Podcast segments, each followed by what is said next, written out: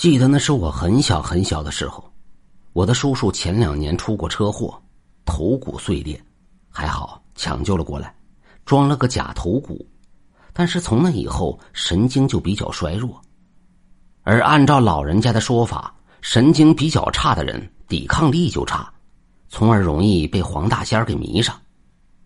有一天下午，爸爸他们正在打麻将，我大姐就连哭带跑的闯进屋里说。二叔，二叔，去看看，快去看看，我三叔犯病了。我爸他们一听，赶紧下炕，我也就跟着去了三叔家里。因为人小跑得慢，等我跑到的时候，发现已经乱作了一团。爸爸还有村里的一个小伙子赢，已经和我三叔摔在了一起。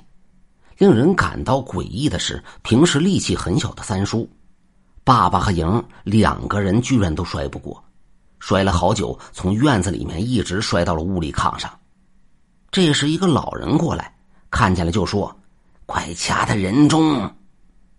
我爸爸一听，连忙腾出个手来，把三叔的人中一掐，三叔立刻就老实了下来，就再也挣扎不动了，并嘴里面一直叫：“好疼，别掐我鼻子。”等把三叔制服之后。就开始询问起来，此时已经基本上可以确定是被黄皮子给迷住了，所以直接开门见山就问：“你到底在哪儿？”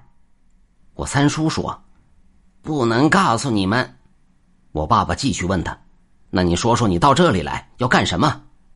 我三叔就回答他：“这也不能说。”当时我爸爸一听就火了，直接对旁边的人就喊：“去！”给我拿针来！不一会儿的功夫，针就拿来了。我爸爸拿着针对三叔说道：“你说还是不说？不说就不要怪我不客气了。你不要觉得我兄弟神经弱就好欺负，大不了拼个你死我活的。”三叔一看我爸爸也是个狠角色，就赶紧说：“好，好，好！我说，你们村子西头有一家，有个老人明天要死了。”我是来铺路的，我爸爸一想，这说的不就是我的后奶奶吗？赶紧就问，明天什么时辰？三叔又回答，天机不可泄露。那能不能宽限几天？不行，我会折寿的。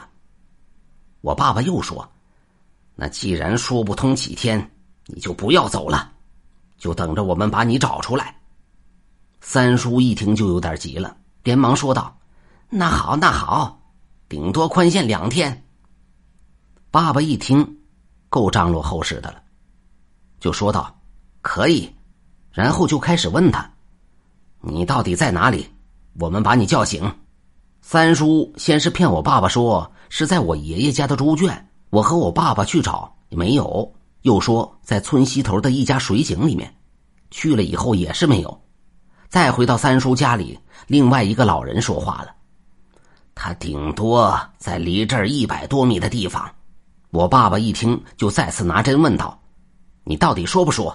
现在说的话，一会儿给你烧柱香；不说，我就动真格的了。”三叔一听，就赶忙说：“我就在这院子最西边的厢房里面。”爸爸一听，拿着手电到厢房外面一照。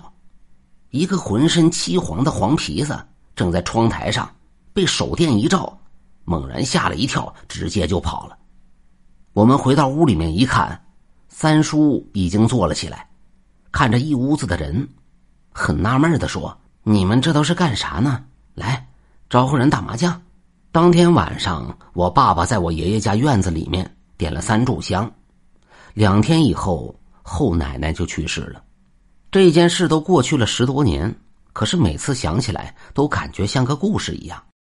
可是这又的的确确发生过。而随后几年，我三叔又不时的犯过几次黄大仙儿，还有一次也是我在场的时候。本来这些怪力乱神之说我是从来不信的，可是发生在我三叔身上的事，让我明白了世界上有些事情并不是我们想的那么简单，不能一棍子打死。该信的，还是要信的。